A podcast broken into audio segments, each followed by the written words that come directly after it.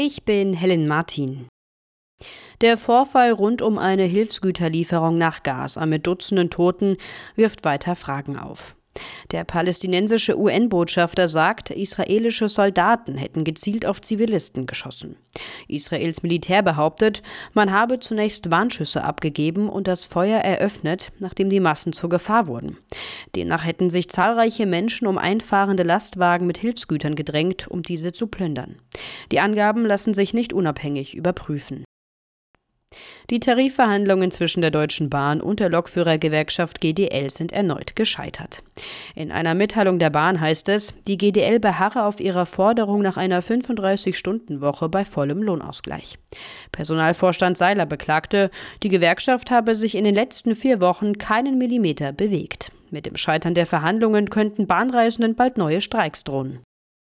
Wer in Österreich mit dem Auto deutlich zu schnell fährt, muss sich ab heute auf schärfere Strafen einstellen.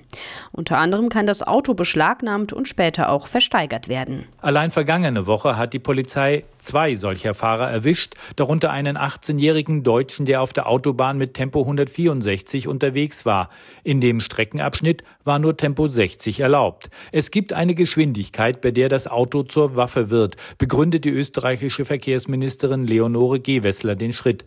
Der Verkehrsclub ÖAMTC ist wenig glücklich darüber und bezweifelt, dass härtere Strafen wirklich abschrecken. Aus Wien Matthias Röder.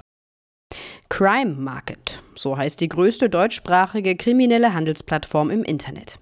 Der Polizei ist nach eigenen Angaben jetzt ein wichtiger Schlag gegen die Plattform gelungen. Demnach durchsuchten die Ermittler in ganz Deutschland, aber auch im Ausland verschiedene Objekte. Dabei habe es auch Festnahmen gegeben. Laut Polizei sind auf Crime Market kriminelle Dienstleistungen, aber auch detaillierte Anleitungen zu schweren Straftaten oder Drogen erhältlich.